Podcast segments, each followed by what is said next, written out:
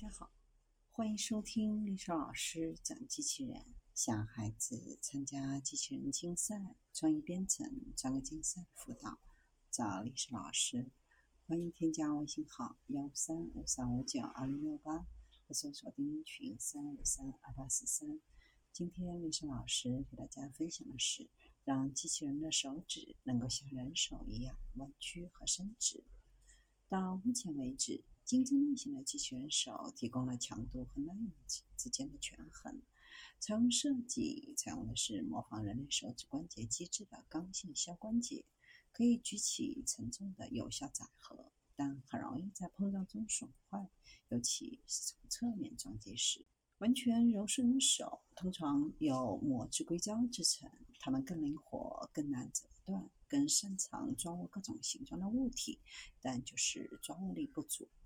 研究小组调查的部分机器人使用了连接到交叉弯曲铰链 （CFH） 结构的刚性连杆手，可以增加机器人的提升力，同时在发生碰撞的时候最大限度减少损坏。CFH 是由两条呈 X 型排列的金属条制成，可以在一个位置弯曲，而在其他位置保持刚性，而且不会产生摩擦。这种刚性结构和柔顺结构的特点结合起来，可以保证机器人手既需要弹性又需要力量。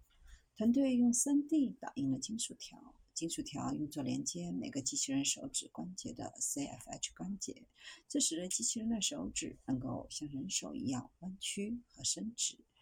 机器人手可以抓取不同物体的能力。包括一盒纸巾、一个小风扇和一个钱包。